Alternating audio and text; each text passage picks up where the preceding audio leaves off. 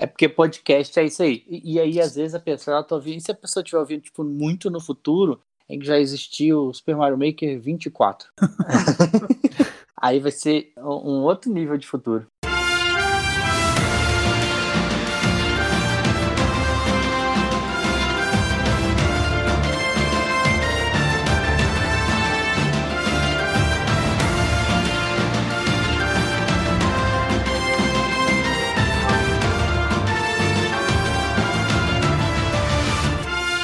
Sejam muito bem-vindos ao podcast, o seu podcast do meu Nintendo. Eu sou o Ângelo e hoje eu vou dançar no ritmo da música. E eu sou o Flávio, e pode parecer, mas este não é um podcast sobre os melhores trilhos sonoros de todos os tempos, hein? Eu sou o Arthur e Cuphead não é difícil, difícil é zerar Dark Souls com controle de Donkey Konga. Isso aí é difícil mesmo. É bem difícil, até porque é difícil de achar esse controle. É. A primeira tarefa, a primeira jornada, você achar o controle. Perfeito, é isso mesmo. Hoje é dia da gente falar de joguinhos. Que joguinhos? Muitos. Joguinhos aí. Vamos falar de uns Jogo joguinhos. A gente vai falar de joguinho de corrida, vai falar de joguinhos musicais, joguinho de construção de fase e joguinho de caneca. Dá tiro. Dá tiro com caneca. Dá tiro com canequinha. Chicrinho e caneco. Vocês já sabem, né? Melhores personagens. e caneca. Chicrinho e caneca. Quem será? Adorei essa tradução. Muito boa. Melhor adaptação. Também achei. Melhor adaptação original. Melhor versão brasileira. Versão brasileira, meu Nintendo. Meu Quase Nintendo. que a daqueles filmes da Disney, da Pixar, né? É, né? Aqueles nomes que tem no... É bem legal, bem isso. Bob, Beto, né? É Bem isso. Exatamente. Beto Pera. Parabéns aos envolvidos, é isso aí. Beto Pera é muito legal. Hoje a gente vai recomendar alguns jogos pra vocês. E jogos que são relevantes, que estão relevantes e alguns que nunca deixaram de ser. Então a gente trouxe pra vocês uns jogos que a gente gosta bastante. Jogos não necessariamente que a gente tá jogando agora, jogos que a gente já pode ter jogado há algum tempo, que a gente até parou, ou então voltou, e talvez até gravando esse episódio, passando essa experiência que a gente teve pra vocês, a gente sinta até vontade de voltar a jogar. Então, se a gente Sim. despertar essa vontade em vocês, acho que o nosso trabalho aqui tá surtindo efeito. Sim. Então, pra quem tá se perguntando, ah, mas o que, que eu jogo no Switch? Tenho Switch, preciso de um jogo novo. Fica com a gente que a gente vai contar o que jogar. Vamos falar sobre gêneros diferentes, vamos falar sobre experiências diferentes, mas todos muito recomendados. Vai ter todo tipo de jogo aqui. Então, Diversidade pra todo mundo. Diversidade pra todo mundo, jogo pra tudo que é gosto.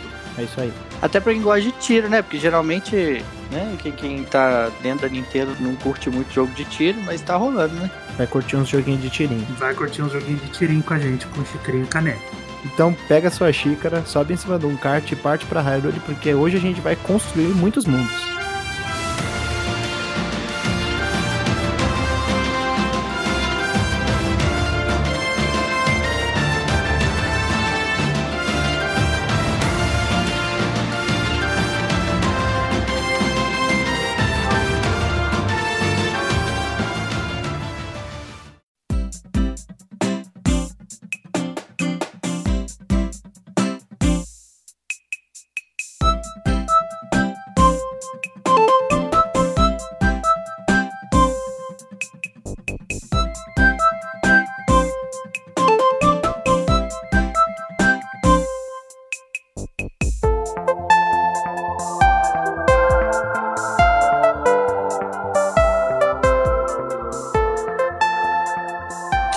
O bonzão? Quem que é o level design, Flávio? Você não é o level design?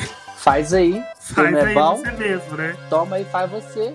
Miyamoto olhou lá em 2007 e falou assim: Nossa, esse jogo da Valve, o Portal, é um jogo tão bom, poderia ser até da Nintendo. O pessoal tá começando a fazer uns jogos com level design muito bom. Acho que eu vou começar a oferecer essa oportunidade para as pessoas. Vou fazer o tal do Mario Maker aí. Vamos ver se esses caras são os level designer, então. Vamos lá. Não é tipo, ai, porque esses New Super Mario é tudo igual, é a mesma coisa. Então, então faz aí, faz melhor. Quem é o bonzão vai lá e faz, né?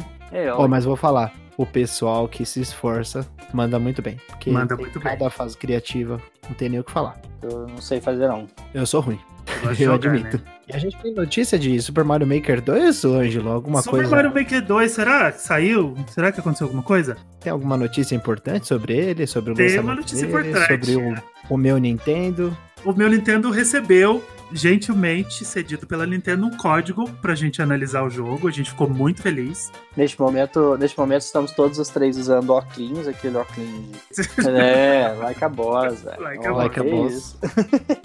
É um momento muito importante pra gente, porque é o primeiro jogo first party que a gente recebe pra analisar. E a gente tá muito feliz. Então eu vou passar por alto aqui do Mario Maker, porque a gente teve basicamente dois dias pra jogar. Porque quem não acredita em conceito de viagem no tempo, provavelmente nunca gravou um podcast, né? O podcast ele funciona assim: a gente tá aqui gravando esse episódio, a gente teve dois dias pra jogar o Mario Maker, a gente tá super cru no jogo, mas deu pra dar já uma, uma pincelada boa no jogo. Só que a partir do momento que você, querido ouvinte, estiver ouvindo esse episódio no futuro, alguns dias no futuro, a gente já vai ter jogado esse jogo à exaustão, inclusive já tem um reviewzinho maroto lá no nosso site pra você ler. Bonitinho, destrinchadinho, todo detalhadinho do jogo. Então vai lá no meu e lê o nosso review do jogo. Mas enquanto a gente tá aqui gravando, deu pra dar uma passagenzinha por alto no jogo, mas passei o final de semana inteiro jogando ele, não joguei outra coisa. Fiz uma coisa, inclusive, que eu não fazia há muito tempo com o meu Switch, que era jogar até acabar a bateria e ele desligar na minha cara. Tá fazendo uso da bateria do Switch, que não é Testando, né? coisas, mas que aguenta bastante, né? Dá, Que dá aguenta, pro gasto. a, a minha não aguenta bastante, porque eu gosto de usar tudo no máximo, assim. Eu uso é, Ai, sou desse. luz no Eu também. máximo, É, deixo todos os brilho. recursos ligados, não, não É. desligo nenhum recurso. Então minha bateria dura duas horas, duas horas e meia no máximo. Wi-Fi no talo. Mas deu Bem pra, isso. Deu pra deixar ele desligar umas três, quatro vezes só no domingo. Passei o dia inteiro jogando. Caramba, show de bola. E aí, o que, que você tá achando nessas primeiras impressões aí? Você que jogou o primeiro Mario Maker, que teve contato com Mario desde criança, você que conhece muito bem essa franquia, o que, que você tem a dizer sobre essa nova campanha de. São quase 100 fases ou mais de 100 fases, né? Mais de 100 fases. Eu tô gostando bastante. assim, Eu já sou apaixonado por Mario Maker. Eu gosto desde o primeiro. Eu acho que é uma ideia genial. Sabe? Ele vai além daquele, daquele escopo de preguiça. Ah, a Nintendo não queria fazer um Mario, e aí ela foi e deu pra você fazer. Mario Maker, quem joga Mario Maker sabe que ele é muito mais que, do que essa piada do que a gente faz. Então, ele é um- uma ferramenta incrível de criação de fases. Tem muitos recursos. Para um primeiro olhar, assim, parece que tem pouca coisa, sabe? Você vê meia dúzia de, de ferramentas, de coisinhas ali, mas tem muita coisa escondida, sabe? Muita coisa que dá para você fazer, mudar as ferramentas de formas, de tamanhos, o jeito que elas interagem com o cenário. E as novidades de, do Mario Maker 2 estão muito, porque a principal delas é o 3D World, né?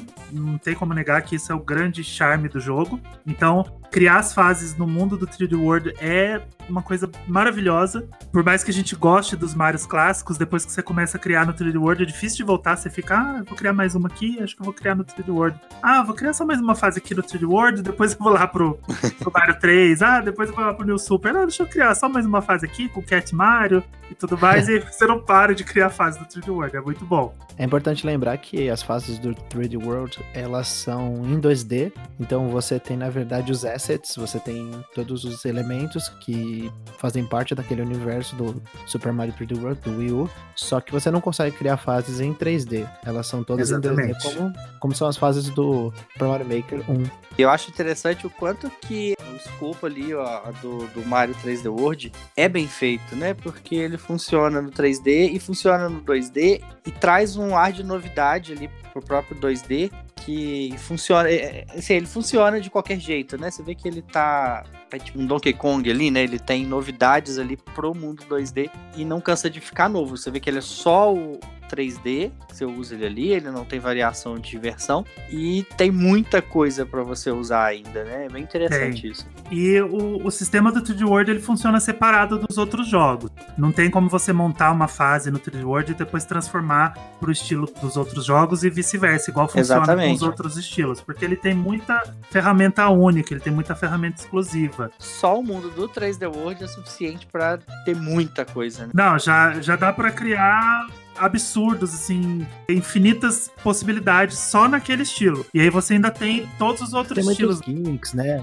Muitos, muitos gimmicks. Tem música que você pode incluir, efeitos sonoros. Coisas, aquelas coisas que a gente chama de bobeirinhas, né, da Nintendo, aquelas Uhum. palmas, São gritinhos. detalhes que fazem a diferença, né? São É. detalhes que fazem a diferença. É coisa que você olha e pensa Nintendo, sabe? Aquela, aquela coisa Nintendo mesmo. Sim. E é, e é tudo muito legal. E assim, uma das novidades desse jogo é que ele agora tem um modo história. Exatamente. Como é que funciona isso aí? Porque eu não gosto de ficar. Não gosto muito de criar fase. Eu crio uma ou outra, tá legal. Eu gosto de jogar e ter um objetivo, um ponto. Ele funciona tipo os New Mario, ou Mario 3D World com objetivo, ou é mais solto? Como é que funciona isso aí? Uma mistura dos dois, porque ele tem uma, uma historinha que vai sendo contada à medida Hum. que você vai interagindo com os personagens. Você tá lá no Motion Kingdom. Não vou dar detalhes da história, porque tem uma historinha que é contada no começo, então quem jogar vai ver. E a gente vai fazer um review cast depois. Depois a gente sobre- vai fazer um review cast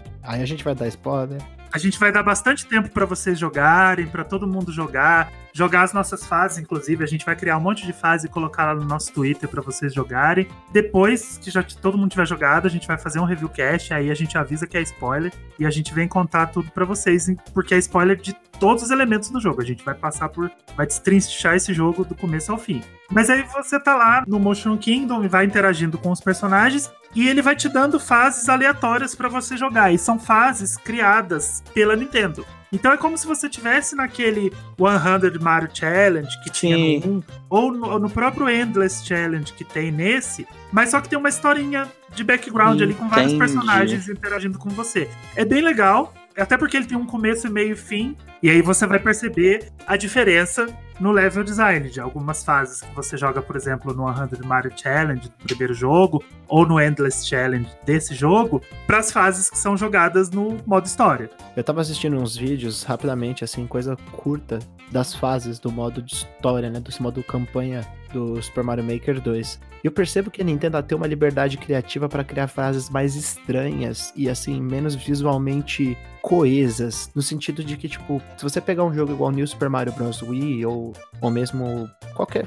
O Super Mario 3D World, por exemplo, elas são fases que fazem muito sentido. Tem uma árvore Sim. aqui, e um negócio para você escalar aqui. Ela tem toda uma, uma sintonia, assim, no visual. Isso não acontece nas fases do Super Mario Maker 2, pelo que eu percebi. Ela tem um monte de coisa pra pular, bate aqui, bate ali. Nas próprias fases da Nintendo, do Super Mario Maker 2, eles se sentiram nessa liberdade de abraçar essa esquisitice É esteira pra cá. E você que existe na criação de fases. Efeitos sonoros. É, eles brincam com a própria ideia que eles criaram, né? De fazer um negócio meio mais zoneado, assim, né? Mais É que eles, eles não querem mostrar espetáculo.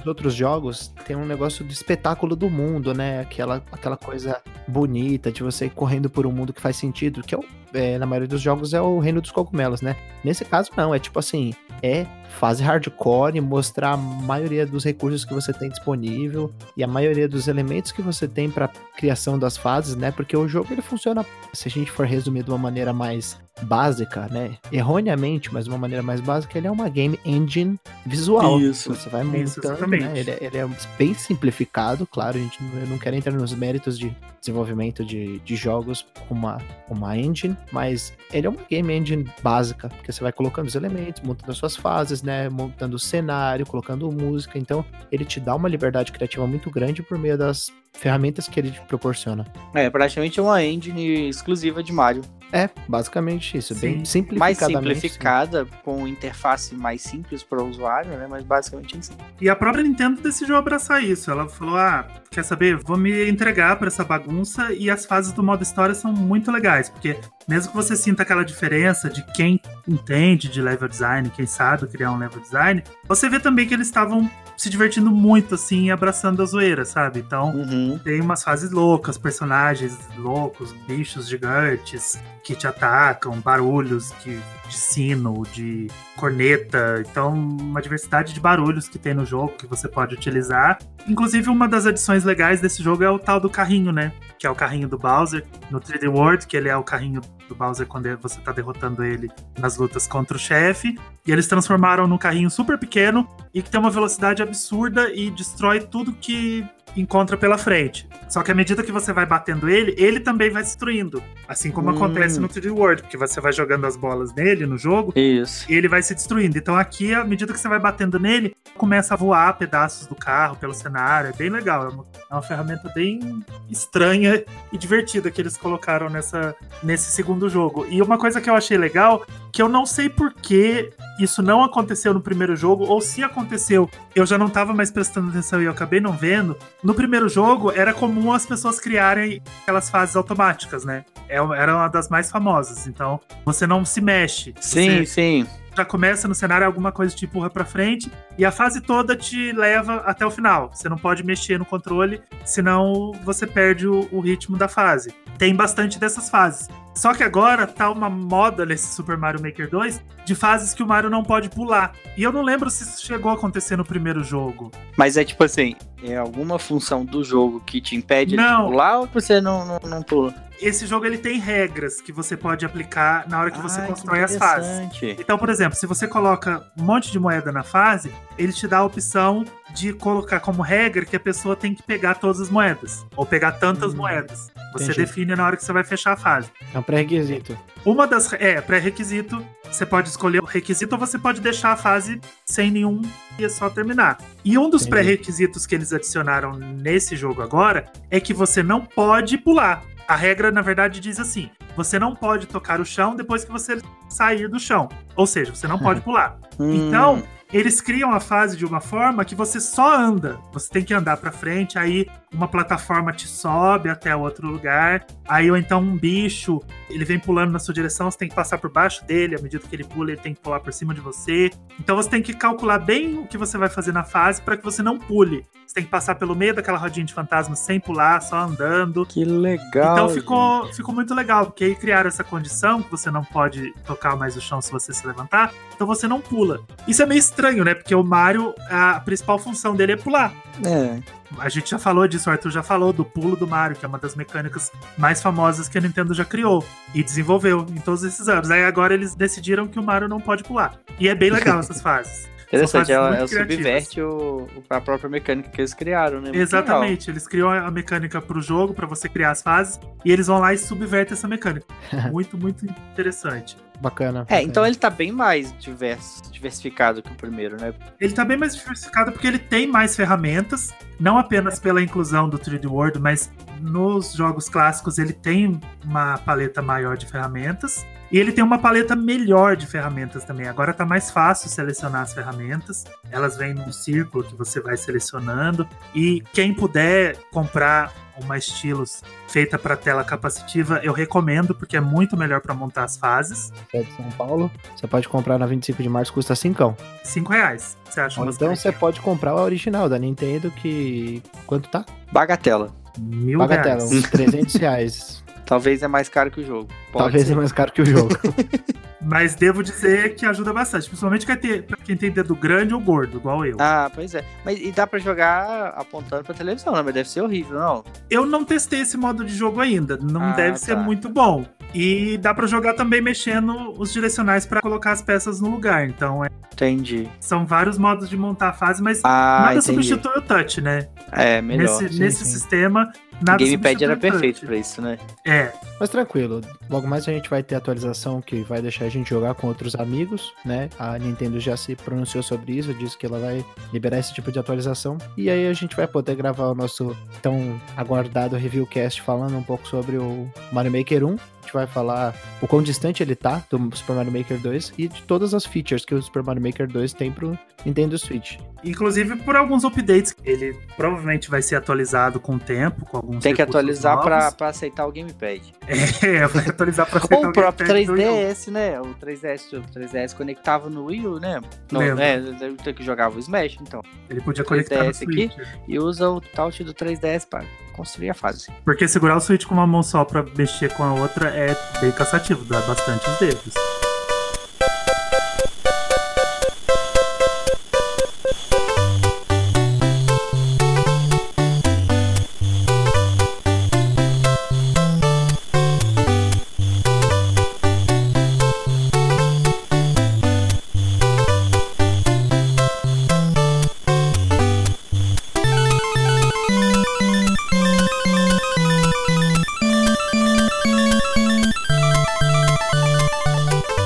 Sempre foi uma série muito musical, mas por incrível que pareça, nunca teve um jogo musical de Zelda. Verdade. Guitar Hero Zelda Edition. Guitar Hero, Zelda, né? Zelda Conga. Zelda Conga. Eles já brincaram com música dentro da série, mas tipo, uma série de ritmo, né? Ritmo, é, não, nunca teve. E aí chegou Cadence of Hyrule pra quebrar esse estigma da série e logo um jogo feito por uma desenvolvedora indie. Que maravilhoso, Isso. né? Quebra o estilo e quebra qualquer expectativa, né? E quebra Quem qualquer imaginar? expectativa. Exatamente. Cadence of Hyrule é um jogo muito único, muito legal. Ele conta a história da Cadence, que é uma garota que tava de boinhas no mundo dela. Isso já explica o nome, para quem não sabe qual é a origem desse nome Cadence of Hyrule. Cadence é o nome da personagem principal. Então, ela tava lá de boinhas no mundo dela, e aí um vilão chamado Octavo rouba um instrumento musical e foge por uma passagem no, numa fenda no tempo e espaço. E aí ela tem que ir atrás dele e ela acaba caindo em Hyrule. Quando você começa o jogo, você tem como escolher se você vai jogar com a Zelda ou com o Link.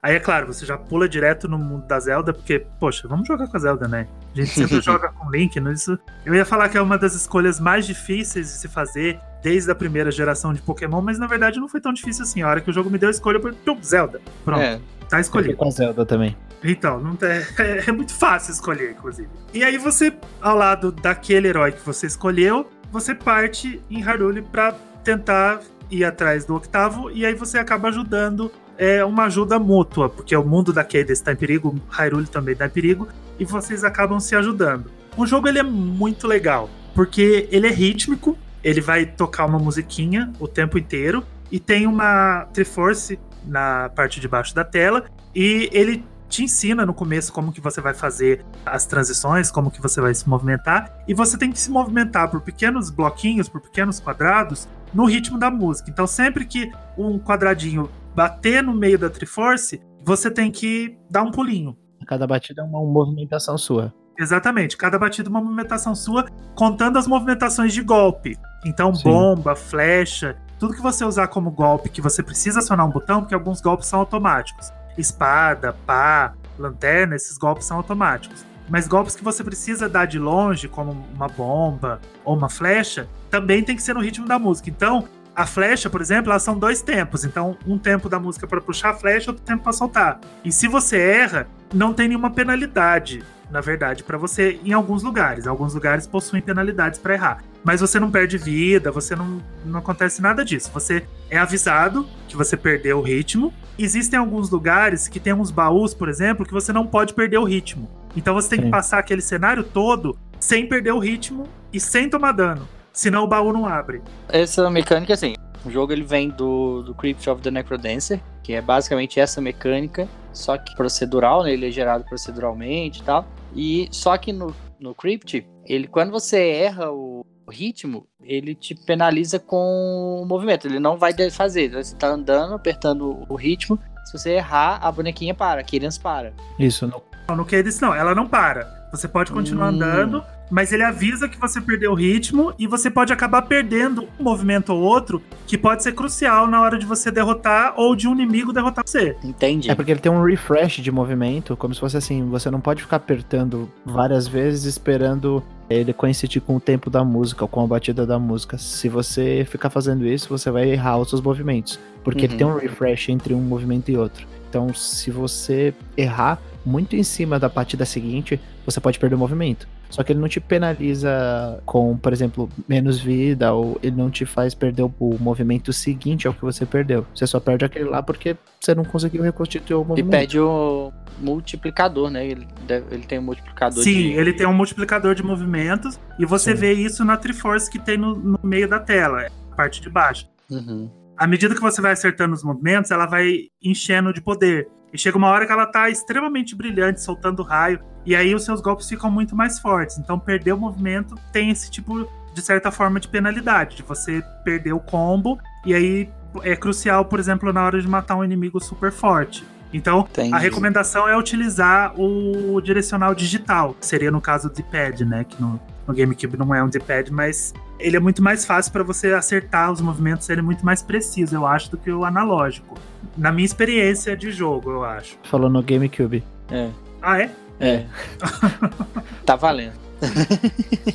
Aqui, agora, agora uma pergunta, assim, porque eu, eu, eu joguei o Crypt, eu joguei umas duas, três horas, assim, eu achei a mecânica sensacional, é um jogo muito legal. As músicas são ótimas, é muito legal. Porém, o lado procedural dele me afastou. Aquilo dava a sensação que eu tinha que eu não tava avançando. Porque assim, na verdade, você vai, avança na dungeon até onde você consegue, né? E ali você vai conseguir pontuação, ou dinheiro, ou diamante para você adquirir novos itens. E aí, cada run que você vai, você vai um pouquinho mais para frente. Isso. Mas a sensação que eu tenho com o procedural é que eu, eu não tô indo pra frente, aquilo me dá aflição. É, no Cadence você vai ganhando, né? Você pega os, os Piece of Hearts e você vai ganhando os, os Hearts. E se você morre, você perde tudo que você tem menos os diamantes e itens muito grandes. Se você perde roupas, você perde mapinhas, você perde lanterna, pá, Nossa. todos esses pequenos itens que você usa para explorar, você acaba perdendo.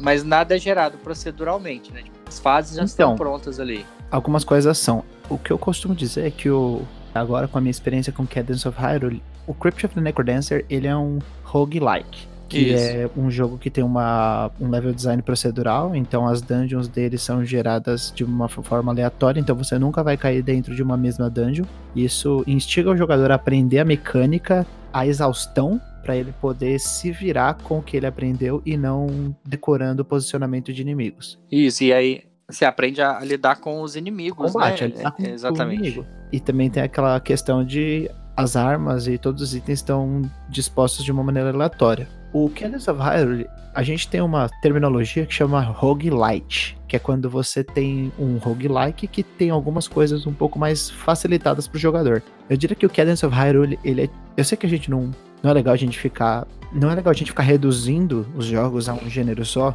mas é o que a gente poderia chamar de um roguelite light, porque tipo, ele é muito mais fácil do que um roguelike. Ele tem opções de acessibilidade. No caso, você pode desligar a batida, você pode jogar como um jogo sem nenhuma batida. Tanto que, à medida que você erra algumas vezes, o jogo te oferece essa opção. Você pode Sim. desligar a batida. E eu não sei como que é no Crypt, mas no Cadence, quando você limpa um cenário de inimigos, você não precisa mais andar no ritmo. Você pode andar livremente. A música dá uma diminuída e você não precisa mais pular no ritmo da música. Você pode simplesmente. Quando você limpa o cenário de inimigos? Isso. Ah, não, eu acho que. É, não, eu não tenho certeza, eu não cheguei a esse ponto assim, mas acho que não. Teve, teve umas, umas dungeons ali que passei não tinha mais inimigo, pelo menos até onde eu vi ali, e ele continua pedindo a batida.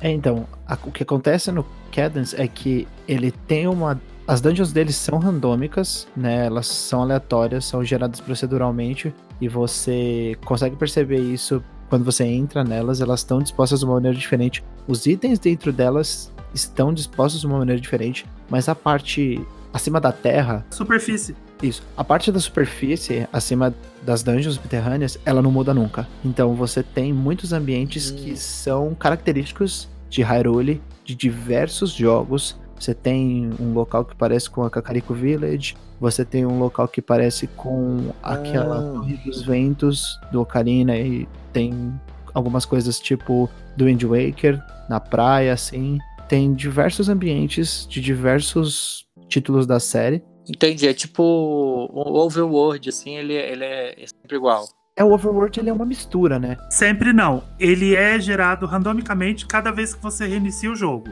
Ah, ah tá. Então, entendi, se você entendi. começar uma nova run, ele vai gerar um mapa totalmente diferente. Não totalmente diferente, algumas áreas estão sempre posicionadas em lugares parecidos ou próximos. Ele não vai girar o mapa, por exemplo, de cabeça para baixo. Por exemplo, Cacarico tá lá no topo, ela que não legal. vai ir lá para baixo, no canto superior esquerdo. Ela vai só mudar ligeiramente de lugar, mas são lugares característicos de Zelda. Então tem os desertos, a Fortaleza dos Gerudo, tem Cacarico Village, vários lugares que você vai reconhecer e vários personagens que você vai reconhecer também. Não vou dar spoiler para quem não jogou, mas você vai encontrar personagens da série muito queridos que vão te deixar com um sorriso bem grande no rosto. E sem falar das músicas, né? Não, as músicas ah. é o, o ponto alto da série, porque você falou, ah, o Crypt of the Necrodance, o ponto alto dele são as músicas. E aí, no Cadence of Hyrule, é o ponto alto do jogo com músicas de Zelda. Sim. Então isso é muito legal, porque são várias músicas famosas da série, músicas conhecidas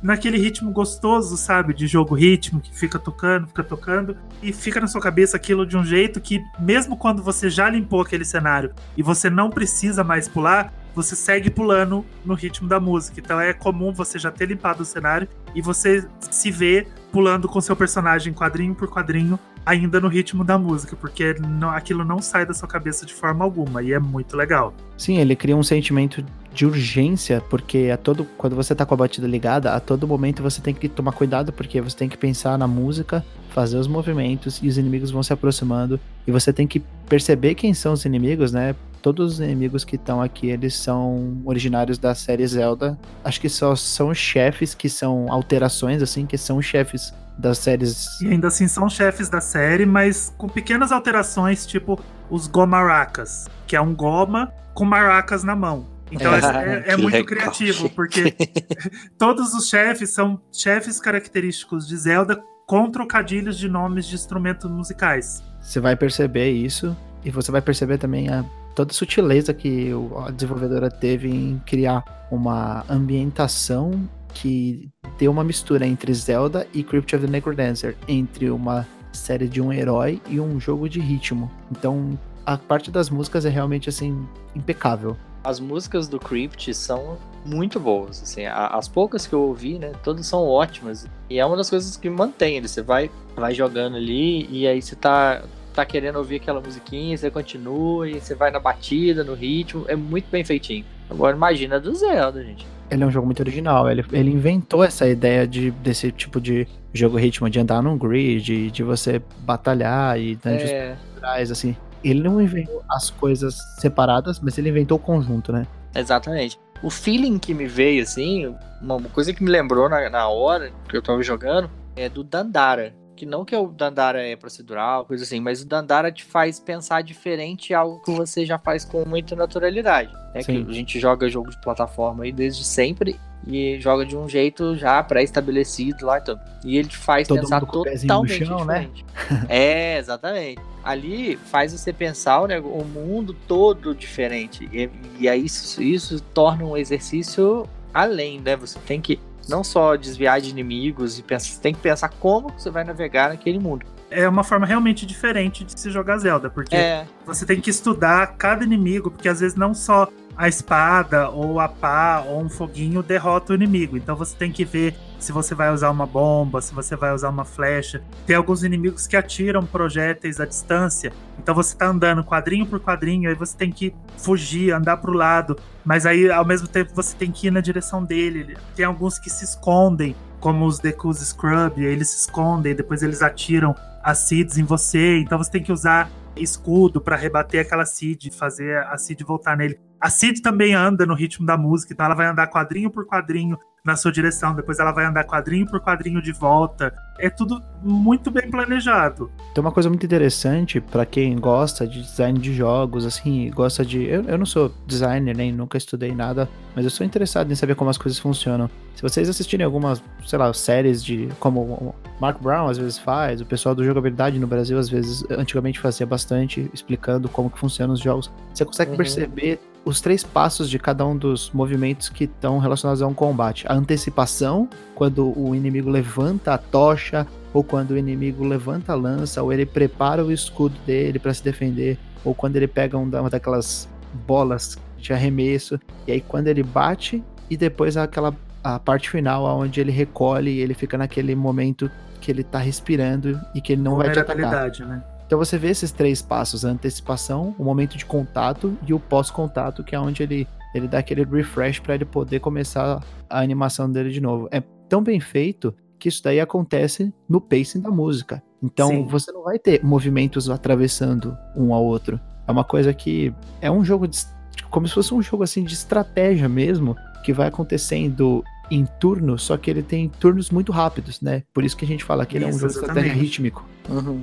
E como o Arthur falou, ele é um jogo fácil. Mas se você quiser um pouco de dificuldade, ele tem um modo permadeath. Tem que passar o jogo inteiro sem morrer. E aí ele vai oferecer um pouco mais de desafio, porque tem alguns cenários que são bem tenebrosos. Tem uns lugares que são bem difíceis de passar. Não tô falando só de chefe, não. Às vezes alguns chefes são mais fáceis do que alguns cenários cheios de inimigos que você tem que analisar um por um e você tem que atacar um prestando atenção no outro que tá atrás de você atirando flecha, e o outro que tá atirando fogo, e o outro que tá atirando Deku Seeds. Então você tem que tomar muito cuidado com cada inimigo do cenário para você poder passar por ali. Sim, e de certo modo, ele tem uma certa semelhança com Zelda, porque a gente falou de combate, a gente falou de ritmo, a gente falou de música, mas a gente não falou da principal coisa de Zelda, que é a questão de você resolver desafios dentro de uma dungeon. Porque as dungeons de Zelda elas não são dungeon crawler. Você não entra, mata todo mundo e sai de lá. Você tem uhum. desafios que são propostos para você e isso acontece com muita frequência dentro do Cadence of Hyrule, porque você tem portas que estão fechadas, que você precisa pegar a chave, você precisa achar um baú.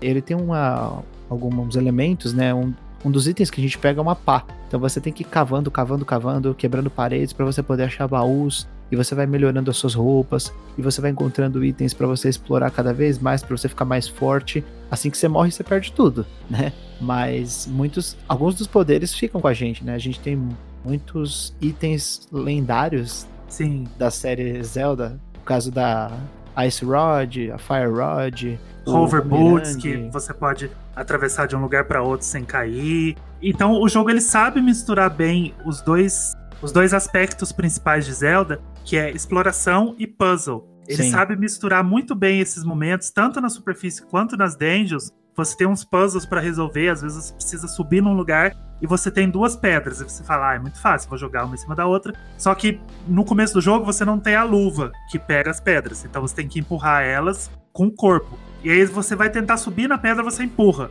ela pro lado. Aí você vai tentar pegar outra pedra, você empurra a primeira. Então você tem que desenvolver todo um sistema de puzzles ali para subir num lugar e pegar um piece of heart, por exemplo. Então é muito comum você se ver preso em algum cenário que você conseguiu pegar alguma coisa, ou que você não consegue mais cavar ou queimar os matinhos. Que a pá e a tocha que você usa para queimar, elas quebram com a utilização. Então você não pode sair por aí cavando todo lugar que você acha. Presta atenção no que você está cavando, se você vai encontrar alguma coisa, se vai usar aquilo para abrir uma passagem porque se você ficar sem pá, você tem que voltar alguns cenários e tentar encontrar outra para você poder seguir em frente. É um cuidado muito grande, né, que esses desenvolvedores tiveram, né? Você tem que respeitar a série de origem e trazer ela para dentro do seu sistema. É um, é um, Exatamente. É, um trabalho muito complexo. E assim como o nome da personagem é Cadence, que é cadência, o jogo ele é bem cadenciado. Se você não, não ativar o modo de acessibilidade, que você desliga o ritmo da música, você vai ter que jogar como, como eu disse, é um jogo de estratégia ritmo, que você vai ter que olhar cada movimento e você vai ter que se acostumar com o que os inimigos vão fazendo e você vai ter que resolver puzzles nessa velocidade, no tempo em que o jogo te pede para resolver e vai ter que matar todo mundo na dungeon.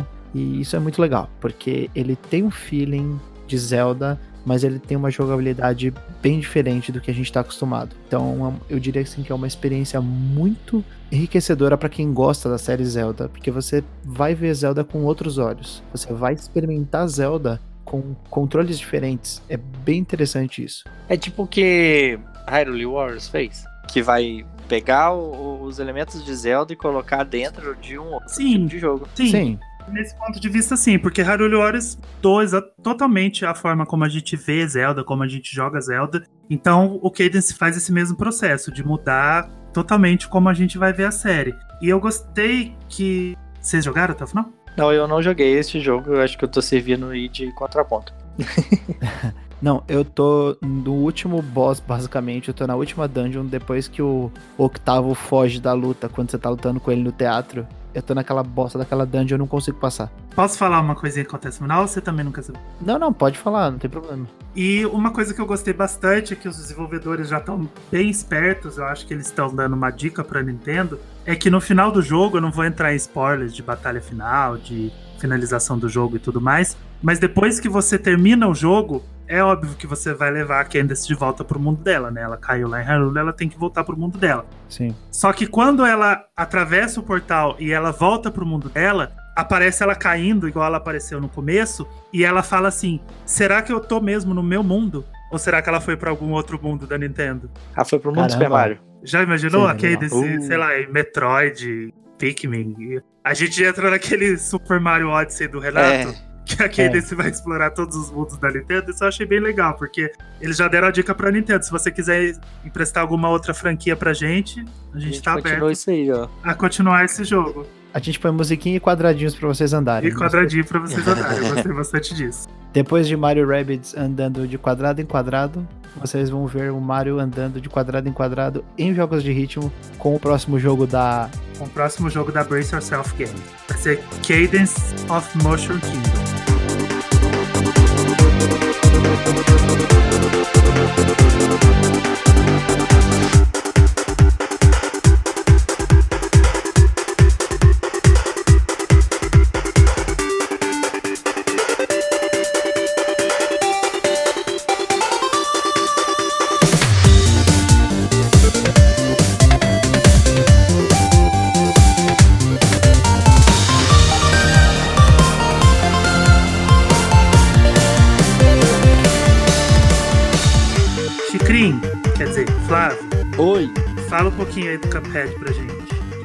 Começar falando o seguinte. Cuphead é um dos jogos mais bonitos de todos os tempos? É uma Tá pergunta top uma 5, hein? então, é porque o que, que acontece? Isso é muito importante pro Cuphead, porque o visual dele foi o que causou todo o burburinho, né? Que ele foi apresentado lá na E3 de 2014 ainda, né, tem muito tempo que ele foi apresentado na E3 da Microsoft.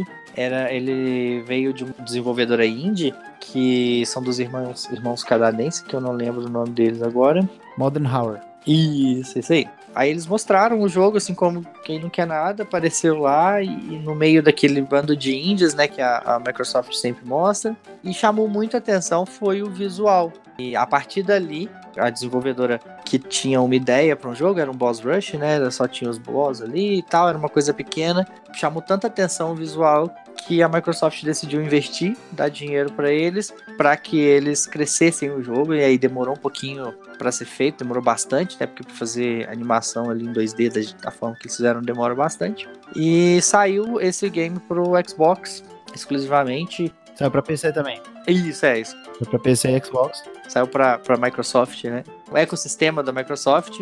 Saiu na Steam também. Saiu na Steam também. Saiu na Steam. Eu joguei na Steam no, no lançamento. Então ele saiu pra PC e Xbox. Ele saiu, acho que foi em 2017, né? Isso. Então ele levou aí três anos pra ser feito. O pessoal já tava, tinha- tava até preocupado, né? Cadê Cuphead? Como é que funciona aí? Quando ele saiu, ele saiu e chamou muita atenção como um dos melhores exclusivos da plataforma do Xbox e da- do PC ali. Chamou muita atenção e na época ele saiu, eles estavam mostrando, quando a, a Nintendo mostrou o Switch, chamou muita atenção que os personagens eles tinham as cores do Joy-Con Neon, né? Exatamente. Um azulzinho e um vermelhinho. Sim. E aí o pessoal ficou, nossa, como esse jogo poderia estar no Switch? Por que esse jogo não está no Switch? E o relacionamento entre a Microsoft e a Nintendo fez com que ele saísse agora no, no Switch, recentemente. Uma versão muito bacana, muito bem portada, diga-se por passagem, que ficou muito bacaninha. O visual do jogo, ele não é tudo no jogo, mas ele é um É o maior chamariz, né? boa parte do charme do jogo. A maior chamariz do jogo ele é inspirado naquele, naqueles desenhos do Mickey, né? Dos anos 30, né? Isso. Ele é baseado no. Do Mickey no nos navio, desenhos. né? Aquele- Isso, no Popeye.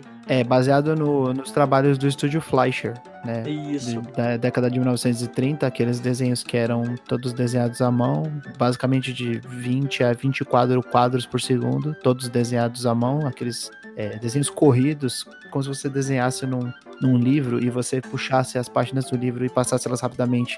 Isso. animações, assim, que são...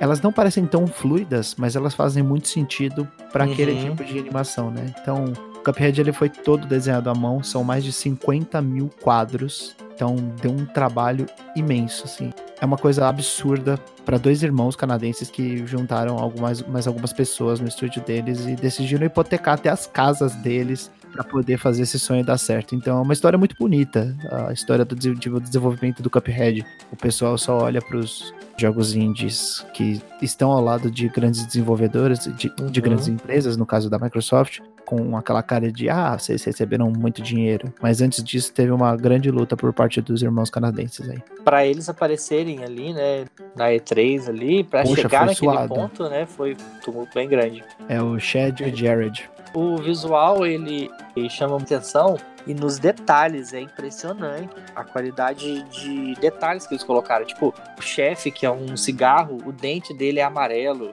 Aí tem o, a bailarina, que tem as pernas meio baseadas ali na, na Olivia Palito, né? Aquela coisa do desenho da época. O marinheiro, que é baseado no Popeye. Então, tudo é no Brutus, né? Tudo tem Sim. um cuidado, um, um- um cuidado extremo, assim, cada detalhezinho. E isso chama muita atenção.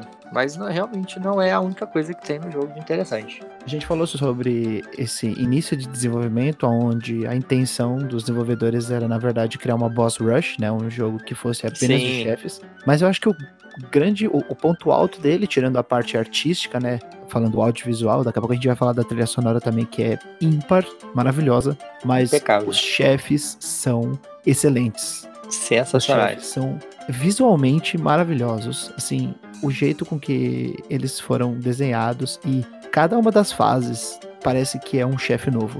Toda Uhum. vez que você mata uma fase, você fala, pô, consegui, matei. A criatividade por trás, né? Você não sabe quando que você vai matar o chefe, então às vezes você é surpreendido por uma nova fase. Você fala, meu, eu não aguento mais, eu pensei que eu já tinha matado ele. Não, e a criatividade, aquele do pássaro, que na hora que você. Parece pô, pica-pau. Que é, que parece um pica-pau. Aí É maravilhoso. final que ele aparece na maca, é, é muito legal. Eu soltei uma risada altíssima. é muito bom. Eu Caraca, que legal. Que criatividade que esses caras tiveram. Foi muito bem feito. Você chegou a ver algum chefe, Ângelo, do jogo? Eu sei que você não jogou, mas você chegou Eu a ver. vi os vídeos de quase todos os chefes e eu achei incrível a forma como você derrota eles, a forma como você não derrota eles, né? Porque a maioria dos vídeos é de gente morrendo, mas Aqueles react, né? Rage quit. Rage Quit. Dá pra ver que o jogo é bem difícil, bem desafiador. Dá pra dar uma Assim, estressada boa, assim, até a ponto de você chegar a parar de jogar, esfriar um pouco a cabeça e depois voltar com a cabeça um pouco mais fria e, e aí você acaba conseguindo derrotar. Acho que essa é a constante do jogo, imagino. É isso. Eu, inicialmente, assim, eu achei que ele ia ser. um- ele ia pegar um pouquinho mais pesado. Eu fui com a expectativa de que eu ia me frustrar muito. E não, assim, ele, ele é muito interessante a, a forma que ele faz. Não é que ele não é difícil, mas ele te ensina bem. É tipo o Celeste, que à medida que você vai jogando, você vai aprendendo, você vai controlando melhor, você vai tendo um desempenho melhor. E quando vê, você tá fazendo coisas absurdas ali. Você tá desvi- desviando de 300 mil projéteis na tela ali sem perceber, porque você aprendeu bem. Vale a pena comentar um pouco da dificuldade dele frente aos jogos como Celeste, que a gente vai falar no futuro sobre ele, que ele é maravilhoso. E também comparar ao famigerado Dark Souls, que todo mundo reclama, os jogos. Então você tá Software. dizendo que Cuphead é o Dark Soul dos jogos de tirinho. Então, muitas pessoas falaram quando Cuphead saiu que ele era o Dark Souls 2D, né? Eu acho que há uma certa. Essas duas dificuldades destoam em, alguma, em, um, em um ponto que é muito importante. Cuphead é um jogo sobre repetição. É um jogo Uhum. sobre você muitas vezes ficar. É o famoso tentativa e erro. Exato. Ele tem uma certa aleatoriedade. Tem alguns chefes, por exemplo, a Baronesa Von Bombom. Aquela moça que tem vários bombons, vários doces volta. É maravilhoso. Muito, muito legal. É um dos chefes mais bonitos do jogo. Ela tem uma certa aleatoriedade porque nem todos são assim, são cinco tipos de ataques, mas ela tem apenas três fases. Então, nessas três fases, esses cinco ataques eles variam. Então, nem sempre vai cair aquele ataque mais fácil. Por exemplo, se você acha que o ataque do chocolate é o mais fácil, pode ser que caia o, o ataque da jujuba e não caia o ataque Isso. do chocolate. Então, ele é um jogo muito sobre tentativa e erro. Ele te ensina muitas coisas, ele te ensina o básico, ele te dá a oportunidade de você experimentar com armas diversas, te dá até a oportunidade de conseguir um pouco mais de vida em troca de outros tipos de builds, outros tipos Diminuir de dano, né? diminuir dano. Então, ele é um jogo muito sobre você experimentar esses itens que foram dados pra você, que você foi desbloqueando ao, ao longo das fases run and Sim. gun, né? Que não são as fases Uhum. de boss. Que são fases um pouco mais fracas, né? Mas que tem o seu valor também. Sim, claro. São menos interessantes que os chefes, mas são muito bons. Mas a sensação de quando você derrota um chefe, mesmo Nossa. quando você chega assim por 20, 30 vezes muito perto de derrotar ele, né? Porque no final ele mostra o chefe, o quão perto você chegou de derrotar ele. Assim, quando você realmente derrota, é muito gratificante. Knockout! Pam! Aí você- fica doido. Ah. Quando aparece o knockout. E conta um pouco da lore do jogo. Qual é dessas canequinhas Nossa, é maravilhoso. viajando pelo mundo, derrotando os chefes? É tão engraçado que é, é muito simples, né? É, é bem simples. A, a história conta, conta ali que os dois irmãos do Chicrinho e Caneco, eles vão passear lá no, no cassino do diabo, né? Que eles sempre são avisados pra não ir no cassino do diabo, mas mesmo assim eles vão. Chega lá, eles estão sempre, eles ganham, eles estão ganhando, né? Estão numa maré de sorte ali. Aí o diabo percebe isso e fala: Eita, esses meninos aí estão ganhando muito fácil, a gente tem que fazer alguma coisa. Aí ele faz assim: Ó, se vocês perderem a próxima rodada, suas almas são minhas. O diabo, claro, né? Sendo o diabo, trapaceia e ganha. E aí, pra não terem a alma. Ficarem aí- pra sempre, né? Ficar com a. Vender alma pro diabo. é, vender alma pro diabo pra sempre aí. Eles assinam um termo, né? Eles fazem um contrato com o diabo que é pra cobrar os devedores do diabo no mundo ali da ilha do, do tinteiro, né? Aí você vai cobrando os devedores do diabo, que são Que os são chefes. os chefes do jogo. E aí você Sim. vai lá, mata cada um dos chefes, e aí você pega o, o contrato e vai levar pro diabo. Pega as assinaturas e leva pro diabo.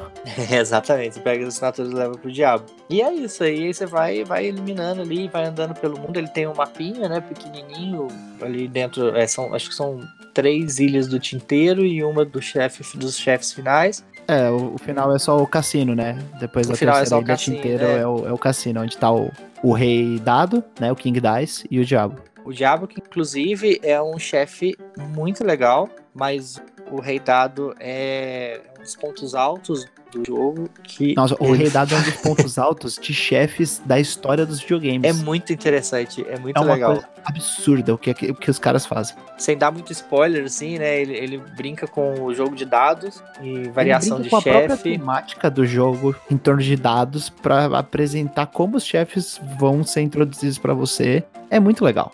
Uma coisa assim criativa. Eu a só um acho ponto que ali, máximo. eu não sei se é um problema do Switch, não sei se é um problema do console ou se é um problema do jogo, se existe isso, esse problema em outras plataformas, que é o load, porque a cada, a cada tentativa ali ele te joga num chefe diferente, cada chefe é um loadzinho um pouco longo, então quebra um pouco o ritmo, ainda mais que é um jogo de tentativa e erro. Sim, E aí você quebra um pouco o ritmo ali da, da batalha. Mas assim, é um detalhe diante de um monte de coisa bacana. Nada Mas que atrapalhe, assim, né? Dá uma que quebradinha atrapalhe. leve no ritmo, Exatamente. atrapalha aquela vontade de jogar e de seguir em frente. não, Exatamente. Flávio, Você- mas é, uma, é, um, é um problema da versão de Switch, porque É, assim, por cima, faz tempo que eu terminei o Cuphead, mas era uma coisa assim de. No PC que eu tava jogando, era uma coisa de, sei lá, dois, três segundos pra voltar. Era rápido até. Não era um Celeste, né? Não é igual o Celeste que é tipo, morreu, voltou. Mas era uma coisa razoável, assim.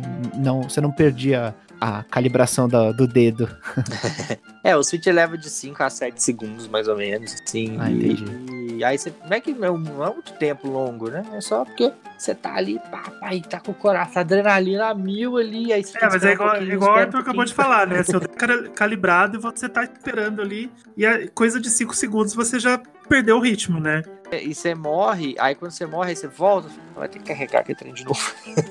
Mas é, Sim. é detalhe, é, é, é pouquinha coisa. É uma questão técnica, né? E o mundo ali, os mapinhas, eles são bonitinhos, eles têm os personagens no meio, tem umas coisinhas escondidas, umas moedas pra pegar. Os personagens são ótimos, o pessoal que tá ali no mundo ali, eles são bonitinhos, são, tem os barbeiros que cantam, que é a coisa mais linda. Sim. Tem o moço lá de cabeça de machado, que aí você tem que ajudar ele. Então tem vários detalhezinhos ali que são personagens pequenos que aparecem só ali rapidinho, mas que eles, você vê a, a construção deles muito bem feita. É uma coisa que vale também comentar é sobre os textos no final de cada boss quando você não passa ele. Porque Ah, quando é. você não consegue passar ele, em cada uma das fases ele tem uma frase de efeito que tem a ver com o que você tá tentando fazer pra matar ele, mas ele tira um sarro com você de uma maneira que poucos jogos fazem. É tipo, Tipo- ah, você achou que ia tentar fazer não sei o que e tal. Você- e é exatamente isso que você você tá achou que- fazer. tipo, no, no King Dice, é como se ele falasse assim: você achou que a vida era um jogo de cartas, você tava errado. tipo, é, é, é, muito legal. A, a, o texto é, é muito bem escrito, assim, para cada um dos chefes, tirando sarro de você. Não é um tirar sarro do estilo, ah, você é ruim, você não quer abaixar pro nível fácil. Não, é, é uma coisa, assim, bem empática. É uma coisa saudável. Uhum. É muito bom. E aí a gente entra no ponto que foi a tradução do jogo, que é muito boa. Eu não joguei em português, então você pode falar melhor, porque eu joguei originalmente em inglês. A Microsoft, ela, ela vem fazendo um trabalho de localização dos jogos muito bom. E aí tem a localização de nomes, de lugares, de, de nesses textos, assim. Eles têm é, piadinhas, é, eu tô tentando lembrar um aqui. É, faz piadinha com frases e, e, coisas aqui brasileiras, né? Da cultura só, brasileira, né? Da cultura uhum. brasileira. Eles trocam ali algumas gírias, alguma coisa pra cultura brasileira e tudo baseado em coisa antiga, né? Tipo, ah, sei lá o que, supimpa, saca? Bem assim, não vai colocar uma gíria moderna, não é um meme. Tem uma coisa a ver com uma gíria lá dos anos 30, 40, né? É muito, muito bem cuidado, muito bem feito. Eu achei sensacional a localização. É impecável, é impecável. O Cuphead, ele tem um trabalho original, né? Que ele foi é escrito todo em inglês, de uma desenvolvedora canadense, então ele é uhum. todo escrito em inglês, mas pelo que o pessoal falou, eu não joguei em português. A tradução é muito boa, é tão muito boa, boa quanto a versão original. Muito boa. Falando da trilha sonora também, né, Flávio? O que, que a gente pode falar dessa trilha sonora maravilhosa ah, não, que não mistura erro, né? samba, Sem bossa defeitos. nova, Nossa, as é. músicas é. americanas de 1920, 1930. Muito jazz, né? Muito, muito, muito bonito. jazz.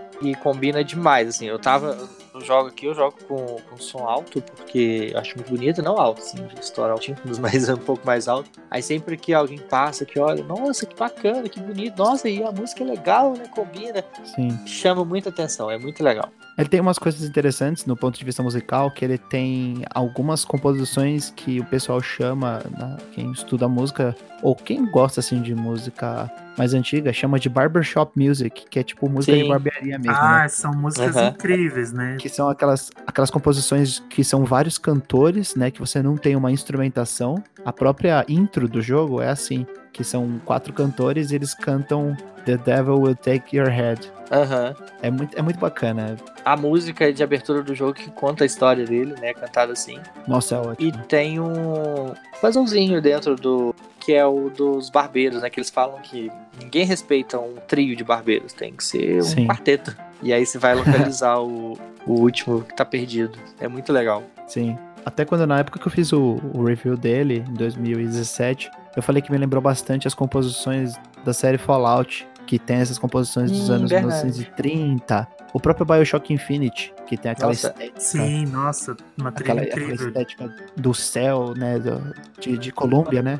É bem nesse estilo, assim. E as fases Run and Gun são decentes, né? A gente consegue pegar umas moedinhas para trocar em armas melhores, em melhorias. Não tem nenhuma que seja assim, fora do comum. Mas eu acho que é bom pra quebrar um pouco o ritmo dos bosses, né? É, tem poucas. Assim, assim, são, são, não são memoráveis igual os chefes. É, os chefes você fica com ele na cabeça, assim, é tudo muito, muito bem feito. As fases ali elas servem mesmo para realmente para quebrar o ritmo e dar um ar de novidade pra mecânica. Que inclusive Beleza. é muito boa. A mecânica de tiro, tudo, é tudo muito impecável, né? Você trocar as armas e você testar se a arma tá funcionando, se funciona bem com esse chefe, se não funciona. Tudo isso é Sim. muito bem colocado. Em alguns momentos eu acho que ele falha um pouco. Ele é um pouco injusto. Em alguns chefes, eu acho que eles são muito damage sponge, né? Tipo, esponja de dano, você fica atirando, atirando, atirando, atirando, atirando. Mas ele, um, na totalidade, assim, ele é muito, muito bom. No design, do comportamento dos chefes, na parte estética, em tudo. É,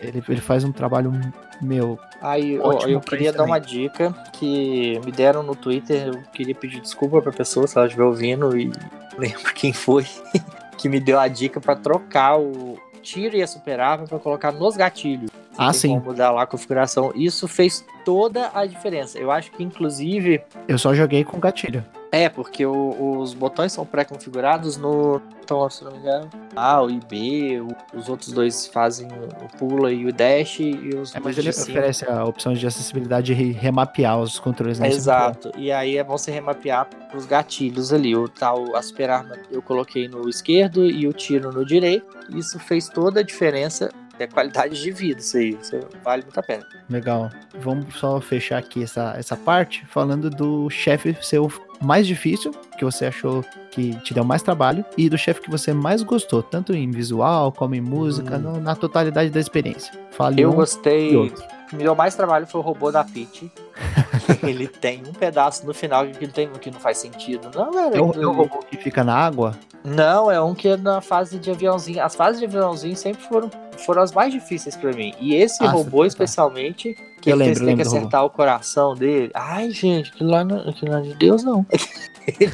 Não, chega no final, vem tiro de todos os lados e, e o avião, ele muda a, a mecânica, ele muda a forma de jogar. E aí é complicado, aquele robô me pegou. E o que eu mais gostei foi a dançarina, a, a dançarina, a artista do teatro, esqueci o nome dela. Ela é impecável, aquele chefe. Aqui tem um guarda-chuvinha. É, ele é impecável. E ele tem várias formas, né? Eu- alguns chefes têm algumas, várias formas diferentes de você derrotar. Ela tem também uma forma diferente. Se você observar umas coisas ali no cenário, você consegue mudar as fases, a historinha que está sendo contada ali naquele teatrinho. E é sensacional. Sim, é sim. muito legal. Eu acho que eu fico com o mais difícil, com certeza, é o dragão. Com certeza. Irritante também. Nossa, é irritante. Chega num ponto que você fala assim: não, por favor, eu só quero passar, eu não aguento mais, eu já aprendi tudo que tinha pra aprender. Cadê o botão Entendeu? de pular, chefe? É, a última parte dele era realmente assim, injusta, mas, mas tudo bem. E acho que como melhor chefe na totalidade da experiência eu fico com King Dice. Porque É muito espetáculo. original. É um trabalho, eu não, eu não vou dar spoiler, mas é, é um trabalho pra quem desenhou aquilo ali e quem Nossa. pensou. Porque são muitas coisas que, assim, não vão ser vistas pelo mesmo jogador, entendeu? Tipo, cada jogador vai passar de uma maneira diferente. É, é uma coisa muito original. Aqueles planos de fundo que passam atrás enquanto você Sim. tá. É é a coisa mais linda. Aquilo ali é um, são quadros. Você dá pra tirar aquilo ali e pendurar numa parede que fica. É um quadro muito bonito. É, eu espero que a gente tenha conseguido chegar no, no momento certo em que todo mundo aí que tá ouvindo a gente, nossos ouvintes do podcast, estão malucos pra jogar, quem não jogou, e pra quem já jogou, tá maluco pra rejogar. E eu espero que o Ângelo tenha essa oportunidade de jogar também, porque Eu é um jogo vontade. maravilhoso. Não sei se a gente deixou algum ouvinte com vontade, mas Eu acho provavelmente assim, agora eu é, pego o jogo. Eu acho que a coisa que mais fica impedindo as pessoas é a dificuldade. Eu fui sem É um medo, jogo eu queria testar. Eu sabia, eu achei assim, ah, mesmo se for difícil, só dele ser bonito ali eu vou, vou jogar. Só que é isso aí, ele faz uma coisa com os chefes que é muito legal, que é o, o tempo deles. Eles não são longos. Acho que o, o mais, mais longo ali é sete minutos e termina o chefe. Então, ele te estimula a tentar de novo. Aí você morre, você tenta de novo e tal, porque você sabe que não vai durar muito tempo. Uma run do chefe ali é três minutinhos você mata ele.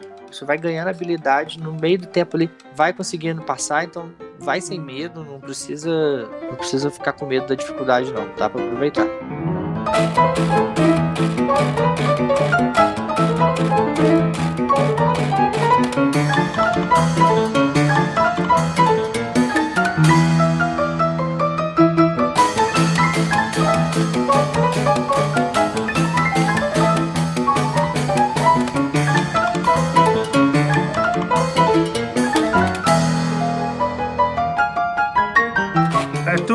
Oi, fiquei sabendo que você trouxe o novo mascote da Nintendo pra gente. o novo mascote da Nintendo, que É. nunca foi um mascote oficial da PlayStation. De Deixar bem claro isso. Nunca foi mascote de ninguém, nem Como da Naughty assim? Dog, nem da PlayStation, nem de nada. do Playstation! Ele já passou em tudo que é mão, esse mascote. Ó, pra quem não sabe, tem muita gente que tá atrasada no tempo, tá falando, ah, mas o Crash até chegar no Play 4 é exclusivo. Cara, ele saiu no Nintendo DS, saiu no Wii, no Tem Xbox, Game Boy Advance, tem tem jogo Game do Boy Crash, Advance, tudo que é plataforma. tem jogo do Crash até no Virtual Boy se bobear. É, eu joguei os do Play 2 e do Xbox, que eu acho que eram os mesmos, né? É, é bem ruimzinho. Olha, eu não vou discordar nem concordar, porque nós não vamos falar dele. Deixa pra outra hora. É isso aí. Mas a questão Próximo. é a seguinte: Crash Team Racing voltou, um dos queridinhos do PlayStation 1. Esse sim era o exclusivo, desenvolvido lá atrás pelas mãos da Naughty Dog, né? A famigerada empresa que fez muitos jogos que hoje em dia são assim muito elogiados, né? Então é uma empresa que tem um calibre muito forte, assim, um calibre muito importante de títulos ao longo da história, né? Já nasceu aclamado. muito aclamado, né? O pessoal gosta bastante, né? E o Crash Racing, um jogo maravilhoso, lá da época do Play 1, que eu particularmente gosto mais que Mario Kart 64. Uou! Pode falar que é heresia, pode falar o que o que. Voltou, está de volta, agora com uma versão repaginada pelas mãos da Binox, que é uma desenvolvedora que é pertencente à Activision. O Crash, esse marsupial maluco, e os seus jogos estão na mão da Activision há muito tempo, desde quando ela adquiriu a empresa chamada Vivendi, que essa Vivendi, na verdade, era detentora da propriedade intelectual do Crash na época do Play 1. A Naughty Dog ela só foi o estúdio contratado, na verdade, para poder fazer o jogo. Muita gente não sabe disso, o pessoal acha que o Crash era do, da PlayStation, Crash era da Naughty Dog. Não, na verdade ela pertencia a essa empresa chamada Vivendi. E ele tá de volta agora, num remake que é uma homenagem ao seu jogo original, que tem muita coisa parecida com o jogo original. E vocês chegaram a dar uma conferida? Vocês compraram? Jogaram? Não comprei. Eu vi o jogo, vi vídeos,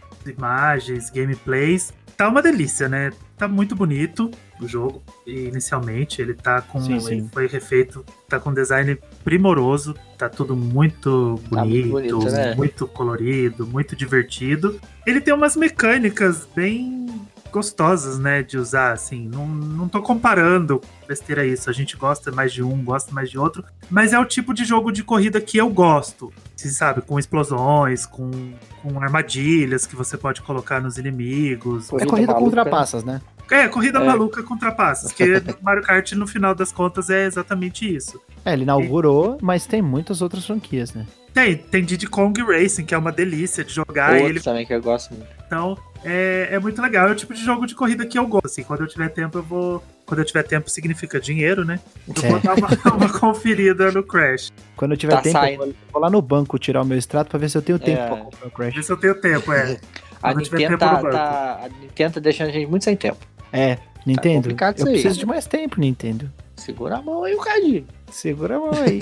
Conta um pouco pra gente do jogo, Arthur. Então, o CTR, o Crashing Race, né? O pessoal gosta de chamar de CTR. Né? O Nitro Field, ele é um basicamente uma versão repaginada, como eu disse, com novos visuais, mas ele tem muito da essência do original. Então, acho que uma das maiores marcas do CTR lá na época do PlayStation 1, quando ele saiu em 1999, era o modo campanha, em resposta ao Mario Kart 64 é inevitável a gente fazer o comparativo com o Mario Kart, porque o Crash ele era o equivalente da PlayStation com o Mario, né? Certo. Então, ao mesmo tempo que a SEGA colocou o ouriço azul dela, o Sonic lá no Mega Drive para competir com o Mario, a PlayStation viu a oportunidade de criar um mascote. Ela, ela viu a oportunidade de colocar um mascote um tanto simpático, assim, que as pessoas se relacionassem e se sentissem bem olhando para ele, que fosse engraçado, que fosse original. Então, ela criou o Crash na época do PlayStation 1 e colocou alguns, algumas experiências diferentes na mão dele, né?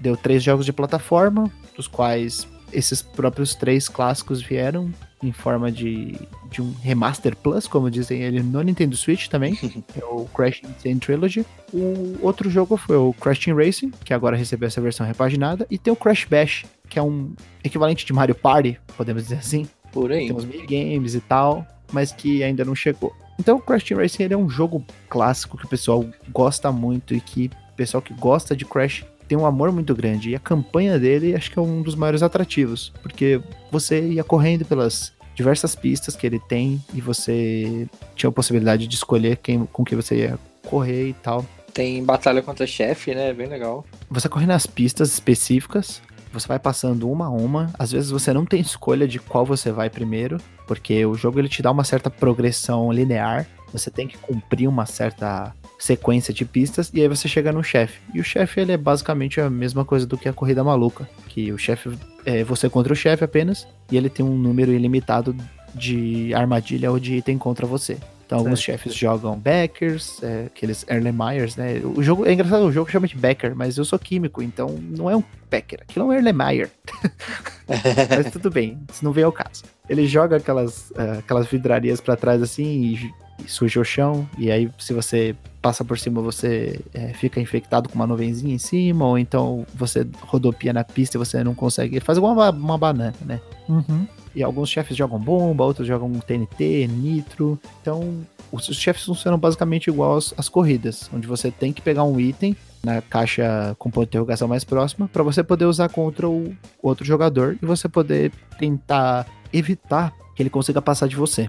Então, é, é, basicamente isso. É um jogo de corrida com trapaças, né? Entendi. Aí é o seguinte, o, o Crash Insane Trilogy, ele pega basicamente os antigos, os três primeiros, três primeiros jogos de PlayStation e dá aquela repaginada. Dá um tapa no visual, né? Dá um tapa no visual, mas mantém tudo igual. A mecânica é a mesma. Em partes, né? Porque eles deram uma mexida ali e colocaram. É, o level design ficou um pouco atrapalhado por conta da, da, daquela questão da colisão, né? É, a colisão dele é problemática, principalmente a, a fase do, do, da ponte. É, do Crash 1. Só raiva. Que eu lembro que o, o CTR, ele era bem legal, mas é, eu sempre joguei, eu gostei, eu gostava mais do Mario Kart, do próprio Diddy Kong Racing também tinha esse negócio de campanha, fase e tal, porque eu achava assim que eles eram, então na época eu não sabia disso. Depois que o tempo foi passando, eu, assim, eu tive noção, eles pareciam ser mais bem programados, mais certinho ali tudo. E o Crash parecia meio solto, eu não, não me adaptava bem na mecânica. Ele é um jogo mais rápido, né? Ele é bem mais ágil, ele é um jogo que você tem que tomar muito cuidado com os controles dele, porque qualquer movimentação brusca você pode colocar o seu personagem em risco. Uhum. Ele pode cair da, de algum penhasco ou coisa assim. Sim. Mas eu acho que o grande diferencial dele é a questão dos, dos itens que você pega, porque parece que no Mario Kart, quando você tá em primeiro, eu tenho, principalmente no Mario Kart 8, eu tenho essa sensação de que você nunca vai ser privilegiado por estar tá em primeiro, você vai sempre se ferrar. Quando Sim. você tá em primeiro no Mario Kart 8, você só ganha moeda. Só ganha, ganha moeda, moeda, no máximo um casco para se proteger. É, e o casco para se proteger, raramente. Mas eu acho que é, ele é mais balanceado nesse ponto da distribuição de itens para os jogadores, assim, mais homogeneamente. É claro que você não vai pegar um item igual o paratempo, né, do, do Crash Team Racing, que é uma coisa que deixa todo mundo é, atordoado quando você está em primeiro lugar. Mas parece que ele distribui melhor os itens. Eu, eu tenho essa impressão, né? Além de, como eu falei, a dirigibilidade do kart ela é mais ágil, os controles parecem ser mais rápidos. Ele, ele parece que se você colocasse os dois jogos rodando ao mesmo tempo, parece que o Crash vai mais rápido. Parece uhum, que. Entendi. Apesar de ele não ter essa questão de é, cilindradas, parece que ele é um jogo que ele exige uma agilidade maior, viradas mais certo. bruscas. E ele né? tem alguma novidade, uma pista, um modo, ou ele foi refeito na base do original e não trouxeram? Porque o próprio Trilogy tem uma fase nova, né? Duas. Então, esse jogo ele tem o seguinte, ele tem um modo novo que chama Nitro Field, e esse modo novo, que é basicamente igual ao clássico, ele te dá a opção de você mudar esteticamente o seu kart. À medida que você vai passando as fases, para você tipo, tunar o, jogo, kart, é, você vai, ele vai ficando mais rápido, mais poderoso, alguma coisa assim, ou só estética? Ele só vai ficando mais rápido à medida que você pega o Wumpa Fruits, que são os equivalentes às certo. moedinhas nas fases. Se você pega 10, ele, você ganha um, um boostzinho de velocidade, né? E é igual no Mario Kart, é uma coisa que você não consegue perceber, mas que a gente sabe que. Tá fazendo a diferença, né? Que tá fazendo uma diferença. O caso do, do, do Gumpa Fruits, aquelas frutinhas que parecem um pêssego, né? O que muda mais é essa questão de você poder abrir novos karts, né? E você personalizar o seu kart, personalizar as roupas que os personagens estão usando. Tem essas questões assim um pouco mais estéticas. E existe um modo que eu não me lembro se no modo original, no Crash Racing original tinha, mas ele tem alguns modos arcade, que são modos de batalha, modo de você coletar cristal, modo de fazer corridas com outros jogadores, correr online. Então, tipo então assim, tem uma variedade de gameplay bem ampla, né? É, são vários modos arcade que podem ser jogados tanto offline como online. Alguns, aquelas Crystal Races que você tem que. Você não tem um circuito, você tem uma arena e você tem que pegar os cristais em um determinado tempo. Tem alguns que você tem que cumprir a corrida, vencer a corrida e além disso pegar o C, T e o R ele tá bem mais pro Diddy Kong Racing do que pro Mario Kart, né? Porque o Diddy Kong Racing tinha pista é só de pegar item, pista de correr e pegar item então. ao mesmo então. tempo, de atirar em inimigos no meio da pista. Era uma variedade maior de ações que você tinha durante uma corrida, né? Então, eu acho que o pessoal compara muito ele com o Mario Kart, mas eu acho que ele é uma resposta mais ao Diddy Kong do que ao Mario Kart. É que o Mario Kart foi um sucesso, né? Foi é, aquele socão. Foi a, o, o, fenômeno. Tremendo. Assim. Praticamente comparado com o pessoal que jogou Mario Kart, ninguém jogou Diddy Kong Race, né? Ele é um jogo é, mais É, eu fui jogar no DS. Eu fui jogar quando eles relançaram no DS. É um jogo muito legal. Eu acho que poderiam ter continuado, sei lá, poderiam ter tentado mais uma vez. Mas, sei lá, com o Mario Kart aí, acho que dentro da Nintendo o Diddy Kong perde um pouco o propósito, né? Sim.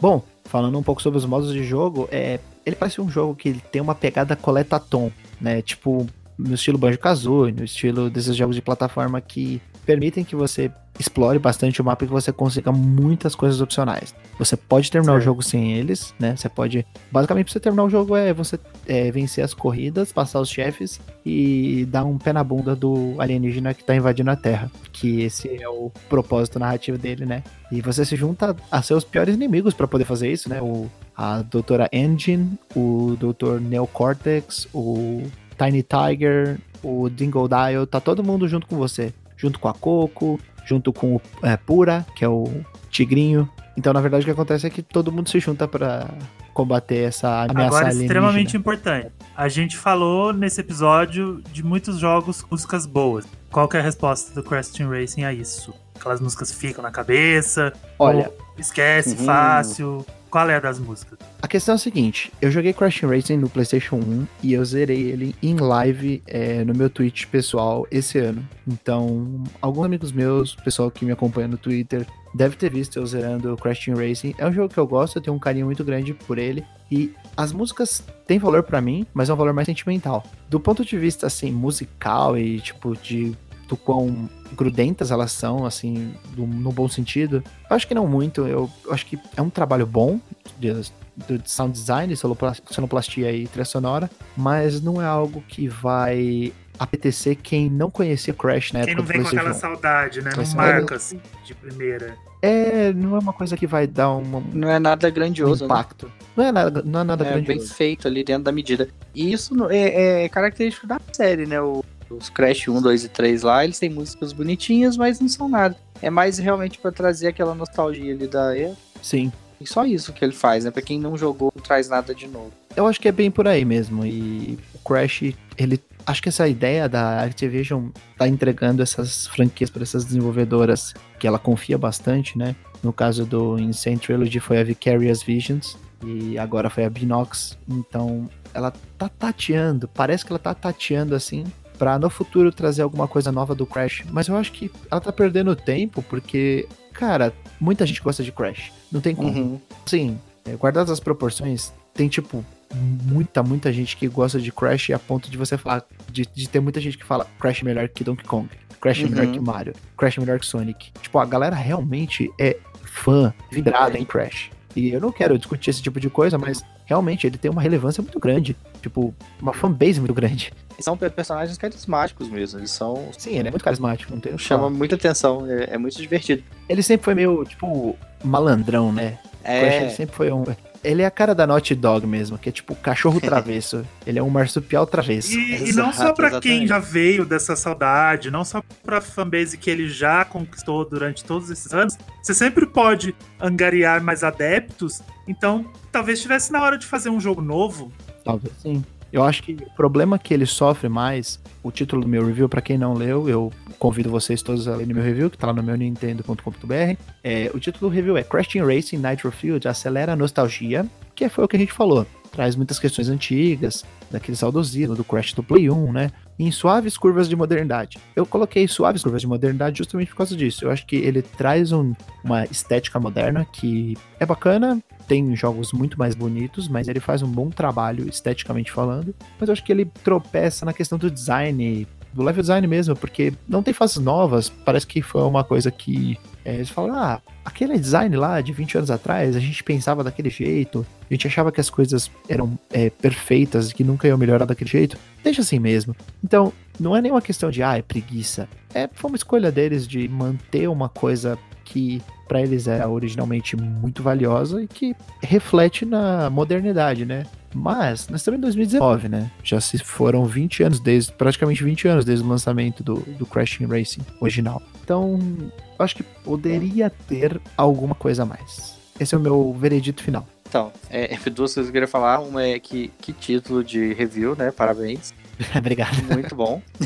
Segundo que é assim, é um desafio que eles têm. Eu acho que é o mesmo desafio que o Mega Man teve, o Mega Man 11, sabe? Tipo, é, a gente precisa trazer esse personagem de volta, mas o que de novo pode ser feito para que ele, para que justifique a volta dele, né? No Mega Man eles usaram umas mecânicas novas, umas coisinhas diferentes lá de, de mexer no, no tempo do jogo e tal. Sim. E aí o Crash eles têm esse desafio. O que, que a gente vai trazer, né? De novidade para isso?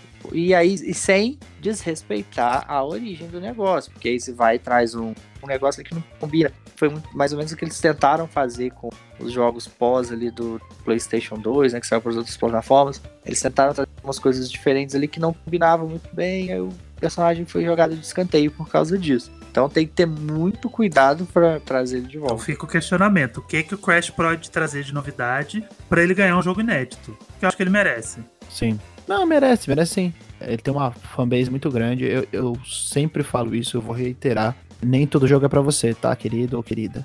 Às vezes o jogo não é para você. Eu nem sou tão fã de Crash. Eu provavelmente compraria, né? Porque eu sou muito beat de videogame para não comprar jogos igual Crash. Tipo, eu vou querer comprar para ver qual é que é. Uhum. Qual que é a ideia disso em 2019, em 2020, 2021. Mas nem todo jogo é pra você, então, tipo, legal traz um Crash novo aí, vamos ver Pode qual é que é. Que a gente tá na geração atual, na, nessa modernidade de game design, frente a jogos indies, porque o Crash saiu numa época em que o, o último Crash saiu, se eu não me engano, em 2007, 2008, por aí. Era uma época em que os jogos indie estavam engateando. A gente nem tinha um, um expoente da indústria independente, né, dos jogos independentes, tão criativo quanto hoje. Então, como seria um Crash num, numa era de Cuphead, numa era de Ori and the Blind Forest, numa era de Hollow Knight, por exemplo. Eu sei que são coisas totalmente diferentes. Hollow Knight e, e Ori são jogos voltados mais para Metroidvania. Mas eu quero dizer assim, no contexto geral, level design. É preciso ser levado em conta, né?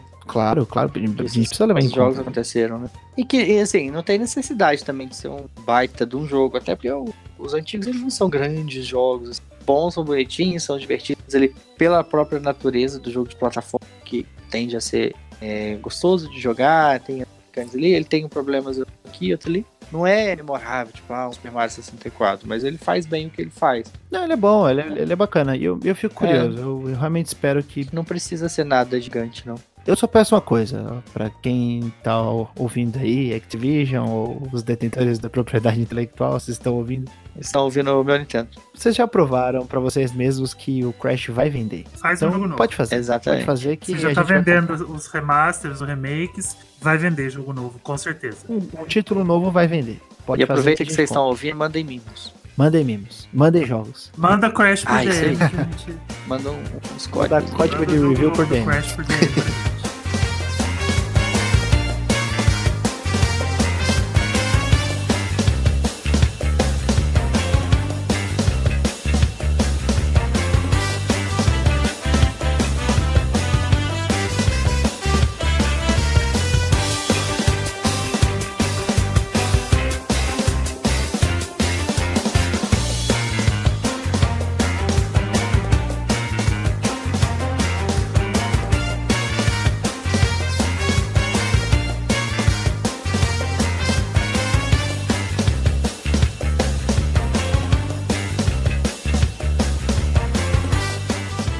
Gente chegou na última volta da corrida. A gente acabou de ser atingido por um casco vermelho. E... Ah, não, peraí.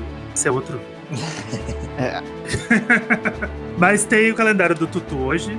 Vamos lá, Tutu. O que, que você tem aí de bom pra gente? Bom, vamos falar dos jogos que já saíram nesses últimos sete dias. Começando no dia 4 de julho, Stranger Things 3, The Game, então você vai ter a oportunidade de jogar esse jogo que é meio que um public game, né? Aquele jogo de publicidade, mas que vale a pena dar uma conferida lá no que o jogo oferece. Junto com o lançamento da terceira temporada. Verdade, junto com o lançamento da terceira temporada de Stranger Things. Também no dia 4 de julho, esses vocês não podem perder um dos melhores jogos da geração, chegando ao Switch. What Remains of Edith Finch uma experiência maravilhosa que eu recomendo. Nota 40 de 40 da Famitutu. Já falei. É um jogo muito bonito visualmente, inclusive. Muito. É um neném sem defeitos. É o verdadeiro neném sem defeitos. No dia 9 de julho, a gente tem o lançamento de um jogo de ação japonês, Senran Kagura Beach Ball. E é isso, esses foram os três jogos que a gente teve de lançamento essa semana. É um começo de mês um pouco fraco, mas vocês não podem esquecer que esse mês é mês de quê? Fire Emblem, Tree Houses. Pois é, e o meu Nintendo já tá a todo vapor criando conteúdo sobre Fire Emblem. A gente já atualizou as nossas redes sociais, colocamos fotinhas novas. E esse mês a gente vai fazer o Fire Emblem mês que a gente vai falar de Fire Emblem o mês inteiro. Claro que a gente vai falar de outras coisas, mas a gente vai criar muito conteúdo de Fire Emblem pra quem não conhece a série, já ir se habituando. E quando o Treehouse chegar, já tá todo mundo bem afiadinho para jogar. Vale lembrar também que três jogos que a gente falou hoje Super Mario Maker 2, Cadence of Hyrule e o Cuphead, eles estão na loja BR da Nintendo. Então, se você não tem cartão de crédito, se você gosta de comprar os jogos em reais, você encontra esses jogos lá. Os preços não são dos melhores, mas lá aceita pagamento por boleto, dá para facilitar o pagamento. Então. Não cobra IOF. Não cobra IOF. Então, se você quiser comprar, o Cuphead tá R$ 49,90. O Cadence of Hyrule tá R$ 104,48. E o Super Mario Maker, por ser um AAA, tá R$ 250,79. Vale lembrar que não precisa ter a conta brasileira. Não precisa. Ele vai gerar um código para você e você pode baixar em qualquer conta americana, conta US, conta Canadá, conta brasileira, México, qualquer conta das Américas você consegue baixar o jogo. Então, se você quer uma facilidade, pode pagar por boleto. Lá na loja BR tem três dos jogos que a gente falou hoje, só não tem o Crash. Por enquanto. Por enquanto. O Fábio falou sobre o Cuphead, a gente discutiu bastante. Vocês podem ler o texto maravilhoso do Pepo, do Pedro Vicente, lá no meu Nintendo também. Ele fez análises do jogo na época que ele saiu pro Switch. Tem texto do Crash Team Racing Nitro Field, escrito por mim, Arthur Pieri. Tem texto também sobre Cadence of Hyrule, escrito pelo Ângelo, esse nosso maravilhoso host do podcast sobre Super Mario Maker 2, falando um pouco mais sobre as nossas impressões, além das primeiras impressões, as segundas e terceiras impressões.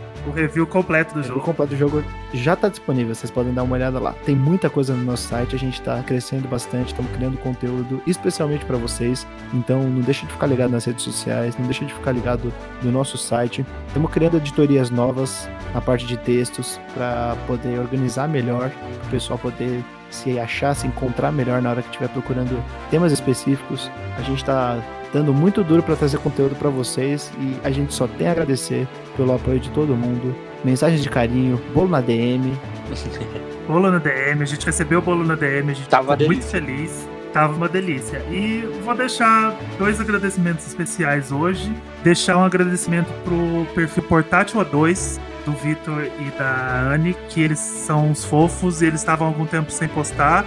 E eles já voltaram indicando a gente. Eu achei muito legal. Eles já chegaram indicando o podcast. Eles estavam. Eles não estavam postando, mas eles estavam ouvindo. Um beijo para esses dois lindos. E deixar um abraço pro Lucas Honorato, que foi o vencedor de um dos nossos sorteios, que também deixou umas palavras muito bonitas pra gente, que ele falou que adora ouvir o podcast e conversar com a gente, porque de certa forma vocês estão conversando com a gente, né? A gente fala, tenho certeza que quando vocês estão ouvindo, vocês estão concordando com alguma coisa. Então ele falou que gosta bastante de conversar com a gente e falou que a opinião que a gente tem voa na mesma sintonia que a dele, no mesmo bater de asas. Isso foi muito legal. Bom, hoje também, especialmente, não é uma coisa que acontece com muita frequência, mas eu vou revelar um vencedor de um sorteio que eu fiz no meu perfil pessoal. Eu disse que eu ia revelar aqui, porque vocês têm que ouvir o podcast até o final para poder descobrir, senão não tem vencedor. A gente deixou pro final. Que ouviu até o final. É isso, é aí. isso aí. Você tem que falar. Você, primeiro, para você ser um vencedor, você tem que falar como foi todo o entorno do podcast que a gente falou antes. É, não vale pular pro final do episódio. Quantas vezes ouviu a palavra Cuphead? Bloodborne. Quantas vezes eu falei de Dark Souls? Então, o vencedor do meu sorteio, que dá direito à escolha de uma chave de Switch de Hollow Knight, Stardew Valley, Katana Zero ou Celeste, é o arroba Yurineri1. Y-U-R-I-N-I-R-I-1. E a gente vai entrar em contato com ele logo após o podcast ser lançado. Mas fica ligado aí, você, você participou do sorteio, que caso ele não responda, você pode ser o próximo sorteado. Parabéns, Yuri. Vem pegar Parabéns. Um com a gente. Manda um bolo pra DM por. Fica, vai ter bolo. Não esquece de assinar o feed do cast. A gente fala isso toda semana, a gente vai continuar falando, porque o feed ele é o seu melhor amigo. Ele vai avisar quando tem episódio novo e você não vai perder um episódio do podcast. A gente vai estar lá toda semana atazanando vocês. Segue a gente no Twitter, arroba meu podcast e arroba meu Nintendo. Lá você vai encontrar notícias, GIFs, novidades, os episódios da semana, vídeos, lançamentos da Nintendo, tudo que envolve o mundo Nintendo podcast você encontra lá nos nossos twitters e qualquer outra rede social, YouTube, Facebook, Instagram, barra meu Nintendo. Tem muito conteúdo legal lá, principalmente no Instagram, com os stories da Thaís. Segue lá que tem muita coisa legal e indica o podcast para um amiguinho. Não esquece, você tá ouvindo o podcast, chama um amigo seu, fala: "Olha que legal esse episódio que eu ouvi desse podcast que eu gosto bastante". E a gente vai seguindo assim, uma pessoa por vez. A gente vai conquistando um público muito legal, que a gente já tem uma galera incrível que segue a gente, que acompanha o que a gente faz, e a gente gosta bastante. Bora fazer essa corrente da Nintendo crescer. E tal qual Candace, que não é de Hyrule, hoje a gente vai voltar para os nossos lares. Mentira, já tá todo mundo em casa de pijama. Mas a gente vai dormir mesmo, porque hoje o dia foi bem cansativo. E a semana que vem tem mais podcast, não se preocupe. Tchau, tchau. Tchau, até a próxima.